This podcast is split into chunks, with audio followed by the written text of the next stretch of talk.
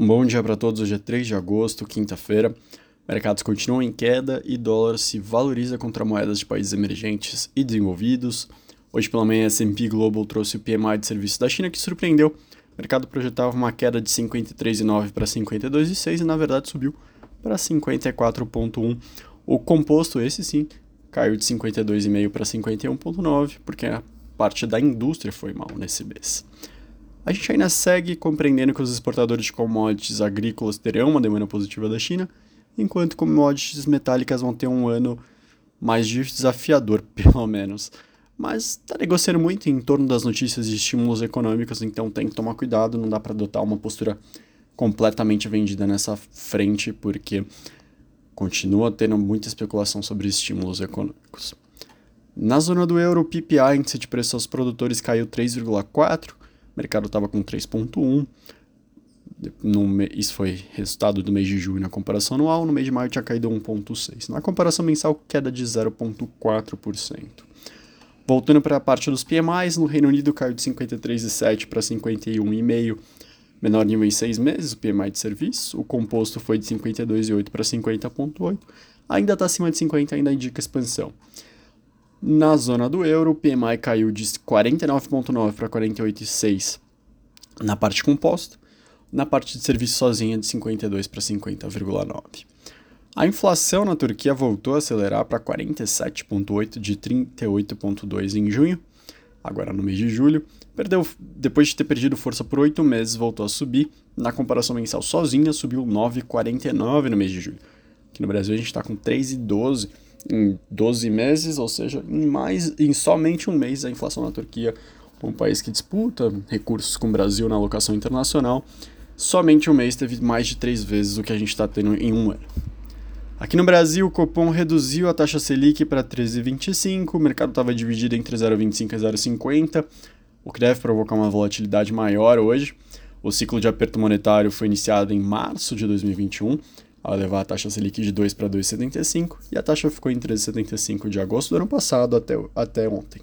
A instituição volta a se encontrar no dia 20 de setembro. No comunicado, eles colocaram explicitamente que todos os diretores praticamente já votaram, votaram por 0,50.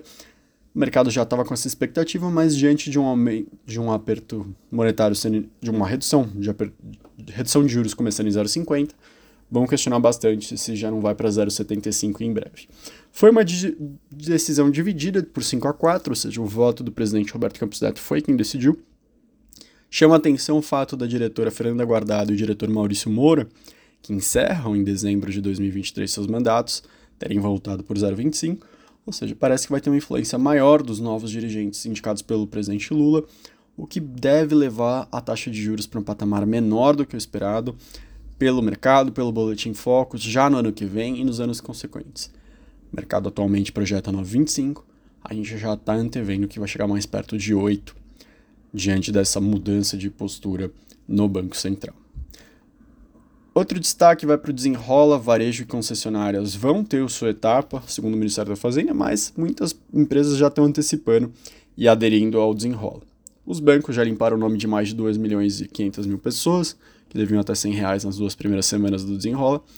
Os não bancários estão aderindo a isso, com essa tendência segmento de varejo, telecomunicações, securitizadoras, educação, empresa de água, luz e gás registraram um aumento de 31% no acordo de renegociação de dívida nas duas últimas semanas. Até quarta-feira, mais de 215 mil CPFs já tinham sido limpos pela Magazine Luiza e Carrefour, por exemplo.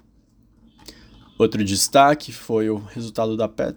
antiga PetroRio, agora Prio, que reportou um lucro líquido de 184 milhões, alta de 32% na comparação com o ano passado um EBITDA ajustado de 333 milhões, tudo isso é milhões de dólares, tá?